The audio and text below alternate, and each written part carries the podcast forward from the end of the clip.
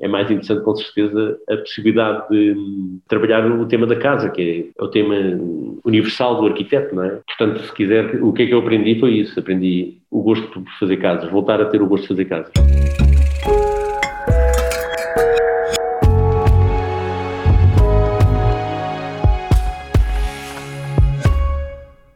Na Building Pictures acreditamos que a arquitetura tem diferentes vozes e diferentes formas de fazer uma cidade melhor. E este é o nosso podcast, No País dos Arquitetos, um território onde as conversas da arquitetura são uma oportunidade para conhecermos os arquitetos, para conhecermos os projetos e as histórias por detrás da arquitetura portuguesa de referência.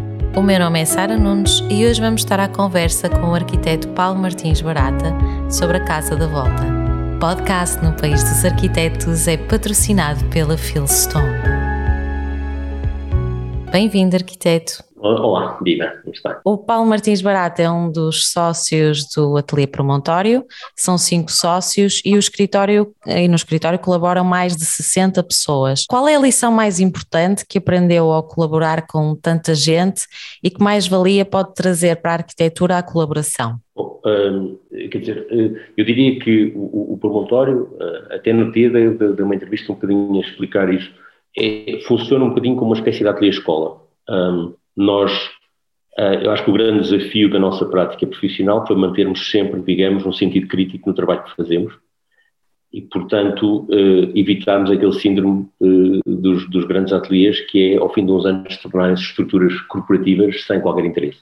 Eu comparo a prática do promontório, bem, enfim, guardadas as distâncias, é claro, mas há ateliês que, que admiro muito, como por exemplo os BBPR, né? o Bel, Belgioloso, Banfi, Pachuti e Rogers, por exemplo, uh, que é um ateliê dos, uh, com, cinco, com quatro sócios também, que foi fundamental no pós-guerra italiano, e tem aquela famosa Torre Velasca, não é? E tem uma produção incrível de, de projeto, Uh, mas que sendo um ateliê grande, era uma estrutura bastante grande, mantiveram sempre, digamos, esta lógica de serem um ateliê crítico, ou seja, de não, não caírem, digamos, no ramo-ramo da produção e, e, quer dizer, e, e, é difícil, porque manter um ateliê grande implica custos muito elevados, uhum. implica uma gestão muito profissional, etc. Há outro ateliê que eu também acho muito interessante como experiência, que é, é o ateliê que o Walter Gropius uh, fundou uh, quando quando foi para os Estados Unidos, ele foi trabalhar, eh, foi para diretor da Universidade de Harvard, para a Graduate School of Design, e, e aí ele, ele fundou um ateliê com um grupo de pessoas também na esfera da, da universidade, mas que, chamados uh, TAC, The Architects Collaborative, eram as iniciais de, de, de, dos TAC. E, e também aí foi um, é um processo muito interessante, porque o trabalho que ele faz é sempre um trabalho também de colaboração, e portanto, uh, quando os projetos atingem uma certa dimensão, um, e, e, uma certa escala, o trabalho é quase sempre uma colaboração, ou seja, não é compreensível, por exemplo, imaginável, por exemplo, um ateliê, sei lá, David Chipperfield, que tem 200 arquitetos e tem provavelmente 60 ou 70 projetos em curso, ou 100 projetos em curso, que seja ele o autor de Exato. todos os projetos, consiga, uh, e sim, sei lá, por exemplo, o Herzog de Meuron dizem que também tem 10 eh, sócios ou 9 sócios, ou coisa parecida. E, portanto, é natural, é natural que estas estruturas uh, uh, se profissionalizem, que se organizem. O que é importante é manter, digamos, a, criatividade e, e, e, manter um sentido crítico sobre o trabalho que se faz, porque, e, e conseguir fugir, digamos, a essa, a essa ratoeira que é a produção uh, sem, sem critério, sem a produção apenas para obter honorários e para fazer a máquina funcionar. Oh Paulo, acho que partia dessa uh, a vossa vontade de manter no ateliê o sentido crítico e esta entrevista começou de uma forma atípica, mesmo antes de começarmos a gravar. O Paulo falava-nos que esta casa, a Casa da Volta, se insere eh, num, num, movimento que o, o Paulo identifica como eh, metamodernismo. Eh, Pode-nos falar um pouco sobre isso e de que forma é que esta eh, casa, de certa forma, representa esses valores? Eu, eu diria, uh, não, não, não, eu não creio que seja de todo um, um movimento. Uh, o, o, que eu digo e o que eu tenho um bocadinho de investigação também teórica, em, em teórica ou prática, se quiser, em, em torno do, do, que me parece ser o, o, que se passa hoje, uhum. é que uh, eu, eu, digo que acho que é, estamos a viver um dos momentos mais interessantes no panorama internacional desde há muito tempo. Desde há muito tempo. A arquitetura estava muito chata nos últimos 20 anos. uh, completamente desinteressante. E porque se fechou muito, digamos, o, depois, digamos, do, do, da loucura do vaudeville pós-modernista, não é? Uhum. eu, eu chamo a atenção que eu acho que o pós-modernismo foi um, um, período muito curto na arquitetura, uh, ao contrário do pós-modernismo, por exemplo, na filosofia. Uh, sei lá, o, o Lyotard, a condição pós-moderna, foi uma coisa que circulou na academia por 15 anos e a arquitetura pós-modernista, se calhar, não sobreviveu a 5 ou 6 anos se nós eh, formos realistas, e depois a seguir vieram, veio o desconstrutivismo e os paramétricos, que são um bocadinho na mesma esfera, e, e depois entramos naquilo que um, crítico, um crítico do Times, uh, Tom Dickoff, ele chamava uh, uh, New Seriousness, e, e, a arquitetura tornou-se séria, da New Seriousness, e que envolve, digamos, uma série de autores em torno da tectónica, em torno da Uhum. quer dizer, conseguimos identificar, digamos, um, um, um largo espectro de, de, de autores, de arquitetos, sem, sem, especificar nomes, mas uh, em torno da, de toda esta ideia de, da construção, da massa, de, portanto, todos estes, estes valores, de certa Uma maneira. Uma arquitetura mais, mais técnica, nesse sentido? Não, não, não, não é técnica, não é técnica, é, é digamos, uh, uma, uma, uma tendência para a abstração um, para okay. a tecnologia, um, seja ela uh, literal ou não, mas, uh, portanto, e, e, de repente uh, tudo se tornou tudo se tornou muito previsível. E o que eu acho interessante é que talvez nos últimos 5, 6 anos, eu acho que fundamentalmente o, o momento de, de, de corte foi a, a Bienal de Chicago, com a curadoria do Johnson Mark Lee, e eu acho que eles, uh, o, o, não, não foi por eles, mas uma série de autores, nem estou a dizer que todos os que estiveram presentes nesse, eu diria que esse evento, um bocadinho como o pós-modernismo, pode ser marcado pela, pela, pela Bienal do Português em 1990, eu acho que aqui é um pouco a mesma coisa, houve aqui uma ruptura que se sente, e há uma nova especificidade, há novos autores que rompem completamente com o, com o passado uh, com o passado recente, portanto, e, que são muito desafiantes. O, nós voltámos a ter o ornamento na arquitetura, nós voltámos a ter ironia na arquitetura, nós não tínhamos ironia na arquitetura. Nos últimos 20 anos não há ironia, não, não há ironia nenhuma num Zumthor ou num, num Chipperfield, é tudo honesto, sincero, verdadeiro, tec, tectónico, uh, é tudo sério. E, portanto, uh, abre-se um novo campo de, de experiências, de, de, autores muito diversos, de, de coisas, e que, e que criam, digamos, cria-se um, um, novo potencial de expressividade. Mas eu não diria que isto é um movimento, eu diria que é uma sensibilidade. Sensibilidade. A sensibilidade está no ar. Pronto. Nesse contexto, o que é que esta casa de volta significa para nós, em termos de procura? A casa de volta introduz assim, uma série de questões que eu acho interessantes uh, sobre, por exemplo, sobre o que é falso e o que é verdadeiro, não é? Uhum. Um, porque nós olhamos para a casa e nós sabemos objetivamente que a casa não é de pedra. Ela é forrada a pedra, mas é uma, é, é uma forra mesmo, é uma forra assumida. Aliás, a, a, qualidade dos pedreiros era tão má, porque os pedreiros variavam, eram os que eram contratados uma semana, depois começava hoje em dia nas obras, a procura é muito grande, portanto eles desaparecem, depois a seguir vem outro, e começava a fazer... Sim, a tudo muito precário, não é? Exatamente. E depois já não sabia, fazia de outra maneira. E a ideia sempre foi a ideia de que, bem, se pintarmos isto tudo branco, uh, tudo resulta. E, e, é um pouco essa a ideia, no fundo, sabendo que aquilo é, é absolutamente falso. Ou seja, uh, está nos antípodas, pode ser, por exemplo, a Canlige do, do, do Knudsen, uh, que é uma casa também de pedra, mas são blocos maciços cortados e que se vêem as esquinas e que se percebe a estereotomia exatamente dos encaixes da pedra, etc. Portanto, aqui é exatamente o oposto. É uma casa que é absolutamente falsa na sua, na sua gênese uh, tectónica mas, eh, e que é visível até nas esquinas, etc. Mas, mas não, não se inibe de ser de pedra, ou seja, de, de, de se apresentar como sendo de pedra, uh, como sendo a única possibilidade, sendo, digamos, esta, esta ironia. É, é irónica, mas ao mesmo tempo é tal coisa, é tal ideia, mas que é sincera. Da mesma maneira, por exemplo, e nos aqui brincar com esta ideia da, da cimalha da casa ter, ter uma telha, ter uma telha faz digamos, o recorte da, da, da linha da casa. Uhum. Uh, e que é, que é perplexante, ou seja, há, há, vários autores que usaram isto, o, por acaso falei no Jorn Knudson, não foi por acaso, é porque o Jorn Knudson utiliza, utiliza este, este sistema, um, e eu penso que o Geoponte também aqui lá terá utilizado, uh, mas eu acho, acho um recurso interessante, porquê? Porque de repente nós estamos, estamos perante uma, uma, uma, uma o que parece ser uma, aba de um telhado, ou seja, o arranque de um telhado, que não existe, porque nós assumimos que a telha não, não serve para fazer uma cimalha, mas sim é, é, é, é, pousada como se a casa fosse um grande implúvio, não é? E, uhum. e tivesse quatro telhados, a, a, a, quatro, quatro abas de telhado para dentro. E, e, na verdade não tem, aquilo é simplesmente uma, é simplesmente uma, isso mesmo, uma cimalha. E portanto são este tipo de, de tropes, não é? Que fazem, digamos, que nos permitem um, um, um novo olhar sobre, um, um, novo olhar crítico sobre, sobre, o, sobre o desenho e sobre o projeto.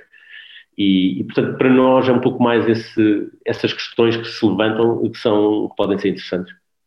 Há uma coisa que eu acho curiosa que, que, que disse que este movimento tenta eh, romper determinada, eh, de, de alguma forma com o passado e esta sinceridade tectónica e, eu fiquei com a sensação que este projeto, agora que fala de que a própria fachada é feita de, de pedra, mas é uma, é uma forra apenas, é, é, uma construção de certa forma falsa, eu fiquei com a sensação que este projeto, ao mesmo tempo, é um projeto contemporâneo que terminou este ano, mas que quando olhamos para ele temos a sensação que aquele projeto já estava ali uh, há mais tempo. Não sei se isso foi uma das vossas intenções ou partiu também da investigação que fizeram uh, da construção local e dos valores locais do Alentejo. Fala-nos um pouco sobre isso, Paulo. Bom, quer dizer, há uma lógica tipológica, não é?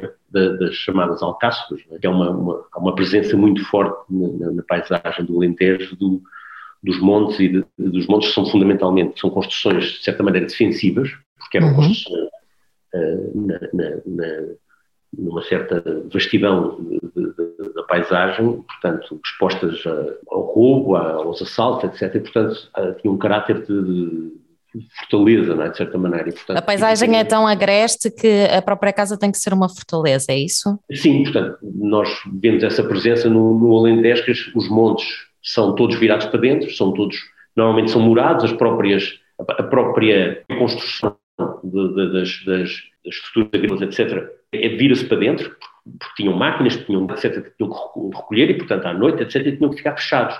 E, portanto, uhum. há uma uhum. lógica, digamos, de, de estruturas moradas, é? na paisagem que são muito bonitas e que fazem parte, digamos, digamos da tipologia de ocupação, uh, de tipologia de ocupação alentejana. E, portanto, a, a, a, ideia de fazermos também aqui num sítio de uma certa vastidão, enfim, uma casa, uma casa para uma família, uh, em que as pessoas, no fundo, ficam isoladas ali no campo. É, o sítio é, são quase, são quase 15 minutos de carro até o asfalto, portanto, numa picada de, de, de terra, e, e, portanto, como está muito isolado, etc., é, esta ideia do Malcácer apareceu de uma ideia interessante, como, como digamos, de abrigo, uh, para as pessoas terem um grande pátio dentro da, dentro da casa. E, portanto, nasceu daí, nasceu daí a ideia. Depois há, depois há estas condições um bocado absurdas, não é? Que por uma questão, por questões, digamos, técnicas, uh, não é técnicas, aliás, desculpa, é, é questões um, regulamentares do PDM, dos afastamentos, uh, cada, cada terreno tinha que ter um afastamento de 50 metros por causa dos bombeiros ou por causa dos incêndios, e portanto nós ficámos constrangidos àquele sítio exatamente. Ou seja, o, o terreno tem 7 hectares, mas o sítio onde se podia construir efetivamente era um sítio muito limitado, e que era aquele, aquele ponto, portanto, até do ponto de vista, se quisermos, do, do espírito do lugar, é um bocadinho estranho, porque eh, o único sítio, eh, com todos os constrangimentos, era aquele. E, portanto, pareceu-nos interessante, aquilo até é estranho, porque a casa está numa linha de fecho. mas pareceu-nos pareceu uh, pareceu que, ao mesmo tempo, era interessante essa proposta e, e criar este pátio uh, e este, este ponto este ponto na paisagem. Um, depois é interessante porque, como de facto uh, a casa tem uma certa, tem, tem, o pátio está a uma certa altura, depois dos lados cria, também cria outros, outros, outras perspectivas interessantes, não é? Da, da, uh, à medida que, que ela se afunda em, em, em certas partes e noutras partes uh, se, se deixa revelar. Um, portanto, é um pouco como também são esses muros e esses montes na, na paisagem, não é? Estava a dizer-me, arquiteto Paulo, que, portanto, o terreno tem 7 hectares, para as pessoas que não estão ainda a visualizar o projeto, para terem uma ideia de quanto é pequeno este projeto face aos 7 hectares, estamos a falar de quantos metros quadrados de construção? A casa tem 49,9 metros, 459,9 metros quadrados, tem mesmo, mesmo o limite do que era possível construir, que é metros quadrados. O terreno, 70, 70, 7 hectares são 70 mil metros, não é? Uh, é um terreno, não, não é um terreno no Alentejo, atenção, 7 hectares não, não, é nada de especial, não é? Uhum. Mas, uh, mas também torna-se irrelevante, porque não tem propriamente, não tem propriamente muros à volta ou qualquer coisa, ou, ou portanto, perde-se na paisagem, ou seja, no fundo tem 7 hectares, mas olha para mil ou 2 mil, 2 mil hectares à volta. Portanto, não, o que é relevante, eu acho, é, não é tanto a propriedade em si, que é apenas um destaque uhum. administrativo, mas, mas, digamos o seu posicionamento na paisagem. Para quem não está a ver imagens do projeto, desafiava-o a fazermos um percurso sobre a casa, como se estivéssemos no, no, interior. A casa tem esta perplexidade, é? que no fundo é a parte curiosa, é? se quiser, que é a casa quase cega de três lados.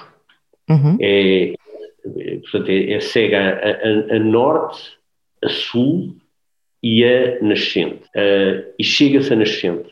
E chega-se a nascente e tem-se um muro com, não sei, com, com, talvez com 30 metros, que é, que é a própria casa, não é? Uh, e tem apenas o recorte de uma porta e na esquina tem uma, uma porta de garagem em, como é que eu ia dizer, uh, em duas folhas que se abrem na própria esquina, não é? A própria esquina desmaterializa e fica só uma biga um, que é a porta da garagem de entrada no, no pátio. E depois entra-se na casa e a casa, no fundo, são volumes uh, encostados, digamos, a esse. A esse, esse, esse muro? Esse, esse muro, esse, esse retângulo, esse quadrado, aliás. Uh, esse quadrado há vários, vários volumes, três para ser mais preciso, que se encostam. As janelas dão para o pátio e, portanto, as janelas dos quartos, todas as janelas dão para o pátio. Nós entramos, percorremos, digamos, um, percorre-se já dentro da casa o, o, pátio. O pátio tem uma grande, uh, uma grande árvore, um, uma azinheira gigantesca, muito bonita, e, e que está morta. Uh, ela está morta, mas como ela foi escorada com, com com uma estrutura metálica, assim, para não cair, porque apesar de tudo aquilo, se caísse, partia a casa ao meio, não é? Uhum. Uh, que é gigantesca mesmo, mas ela está escorada mas, e ela está morta, ou seja, está num processo de. está moribunda, não está ainda morta, mas é, escultoricamente é uma, uma estrutura maravilhosa. E, portanto, ela, digamos, cria este entorno no pátio, não é? Este, e cria uma sombra também. Um, e depois entramos finalmente na casa, no interior da casa tem uma porta, vai, uma porta, uma porta de acesso a um, um, pequeno, um pequeno eh, hall de entrada, mas na verdade depois não funciona, porque estas casas, estas casas vivem-se muito numa relação interior-exterior imediata. Uhum. E, uhum. e, portanto, depois tem um sistema de janelas, de janelas, portas, não é? Dão para o pátio, quer dos quartos, quer das salas, e depois finalmente tem uma grande janela, sim, essa sim, com, com, uh, com uma cortina de vidro com, com, com 12 metros, uh, que faz uma grande parte da fachada, uh, da fachada poente.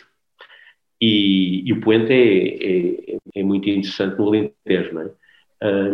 e portanto fica, fica, fica exposta e aí vê-se vê a, vê a, a piscina, a piscina que é um tanque, uh, e é um tanque que está, uh, está encastrado na, na, na, rocha e, que tem assim, uma, uma espécie de uma forma de bigorna, não é? Uhum. E, e, e, a água cai uh, dessa piscina, cai de uma forma informal, cai, as pessoas não se apercebem, ela cai, no, cai no, na gravilha, mas na verdade depois ela ela desaparece para uma, uma, uma, calha e volta, retorna à, à, piscina. Portanto, ela funciona um bocadinho, como eu diria, como também assim como uma, um, uma taça com água a cair permanentemente. E, e portanto, cria-se um momento de frescura uh, na, na, na, na, situação da casa. E dizia eu, e portanto, é essa janela panorâmica, a casa está toda virada para essa vista expansiva, não é? essa vista uh, poente.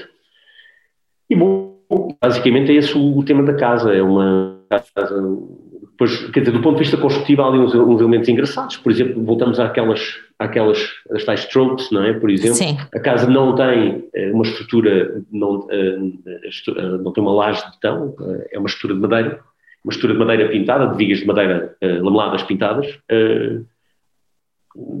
houve aqui uma, uma, preocupação com custos, portanto, a casa não, teve custos relativamente baixos. Hoje em dia já, seria caríssima de construir, mas na altura até foi, conseguiu-se um valor razoável. E, portanto, tem, esta, portanto, tem este tema que é, novamente, um bocadinho a brincadeira, ou seja, a ironia, não é? É uma, uma, uma casa de cobertura plana, mas com vigas de madeira, uhum. que assenta sobre essas paredes de, sobre essas paredes de, de, de tijolo, com, com, com, os pilares, sim, os pilares que estão ocultos na parede. Depois, muito simples, típico, os típicos acabamentos que hoje a indústria nos permite fazer, que é paredes em peladura, eh, portas pivotantes, eh, pavimentos em, em, em, em betonilha, uma betonilha afagada, um, e, e, bom, são, é, é, é, mais ou menos este o, o, o, sistema. A, a, cobertura é uma cobertura em gravilha, em gravilha branca, da cor da, da cor da telha e da cor das paredes. Um, e, portanto, fica esta espécie de grande retângulo branco uh, pousado, na, pousado na, numa, terra, paisagem. numa terra encarniçada, não é? Uh, e é, é isso em síntese a casa. Pergunto-lhe quais foram os principais uh, desafios uh, construtivos ou do desenvolvimento do projeto, se a pandemia de alguma forma teve um peso também uh, nesse uh, desenvolvimento do projeto? Não teve nenhum, zero. o cliente já lá estava quando a pandemia, a viver na casa, quando a pandemia surgiu, portanto a casa é anterior, é anterior ao, ao à, à pandemia, portanto não teve qualquer relação. Agora, em termos de promontório, se me perguntar como é que nós estamos a trabalhar em termos de pandemia, uhum. Eh, as equipas e como é que trabalhamos, eh, eu diria duas coisas. Uma, eu, eu, a arquitetura eh, é, é, possível, com equipas muito, muito, muito habituadas e muito calhadas e com, com uma grande sintonia entre colaboradores, é, é, é possível produzir em teletrabalho se me perguntar se eu acho que é sustentável ao longo de, de, de um certo período, não. E se me perguntar se é uh, possível uh, para, para treinar jovens arquitetos ou colaboradores novos, etc., também não, porque é, é absolutamente necessário o, o convívio diário uh, entre, entre equipas. Portanto, como, como, situação de recurso, nós conseguimos funcionar bem, não tivemos uhum. problema Uh, engraçado porque ainda, até ficámos ainda com os resquícios disso, porque, por exemplo, temos uma colaboradora que está a viver na Holanda, temos uma colaboradora okay. que está a viver no Egito, uh, e, e, e, diversas pessoas, uh, umas em casa, portanto, ainda ficámos com algumas pessoas assim, e, e, portanto, é possível, mas não é desejável, por um lado, e, e, não é uma solução duradoura, porque, por exemplo, para jovens estagiários ou jovens colaboradores é muito difícil para eles terem a oportunidade de, de aprender, não é? Aprender, exatamente, exatamente. É isso mesmo. Paulo, perguntava-lhe o que é que lhe ensinou este projeto sobre a arquitetura. Bom, é, uma das coisas que este projeto me ensinou é que eu adoro fazer casas e que casas de facto porque é, não, não, um atleta da nossa dimensão tem alguma dificuldade em fazer casas. E aqui até diria que eh, este trabalho foi uma colaboração com o João Cravo, uh, que é um jovem arquiteto fantástico, e, e, e portanto, também muito do, do, do, desenho e das ideias são dele, e portanto isto é uma, foi uma coautoria. Uh, mas diria que para nós esta ideia de fazer casas é, é uma coisa fascinante. É muito difícil nós uh, para conseguirmos, conseguirmos eh, eu não diria ter lucro a fazer uma casa, mas não ter prejuízo, uhum. Eh, porque uma casa, no fundo, eh, tem toda o, o volume de pormenorização, etc, etc, que uma casa tem de pesquisa e de desenho, de, é, é o mesmo que, se calhar, um, um, um edifício médio tem. uh, não, não é muito diferente, não é? Em termos de, de, volume de trabalho e de esforço, às vezes até é o mesmo. E, e os honorários são, são muito baixos, como, como sabe, porque, quer dizer, porque há um limite a partir do qual não é possível, uh, os clientes não, não podem pagar mais, não é? E, portanto, fazer casas uh, para um ateliê de dimensão média como o nosso é difícil, mas é um prazer enorme, obviamente.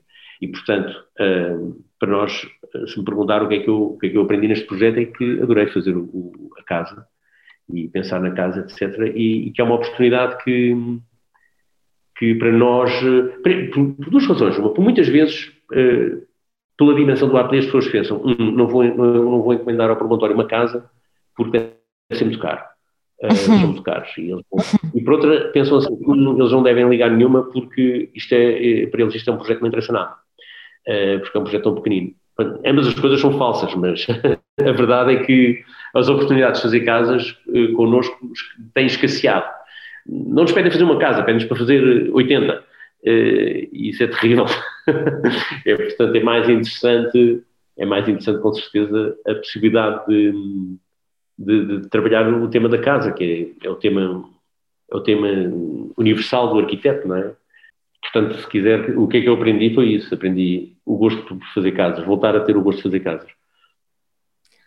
Paulo, muito obrigada pela sua partilha e também por nos eh, fazer pensar sobre o atual panorama da arquitetura. Muito obrigada por esta conversa. Um prazer, igualmente. Obrigado. Philstone associa-se ao podcast No País dos Arquitetos, desafiando todos os ouvintes a conhecerem e a usarem nos vossos projetos de arquitetura as pedras Philstone, o calcário e o granito, que ajudarão a torná-los ainda mais especiais. Se gostaram deste episódio, venham descobrir mais sobre este projeto no público e na Arc Daily. Partilhem, subscrevam e ouçam outras conversas no Spotify e na Apple Podcasts. Deixem a vossa classificação e ajudem-nos a divulgar a arquitetura portuguesa. Até para a semana.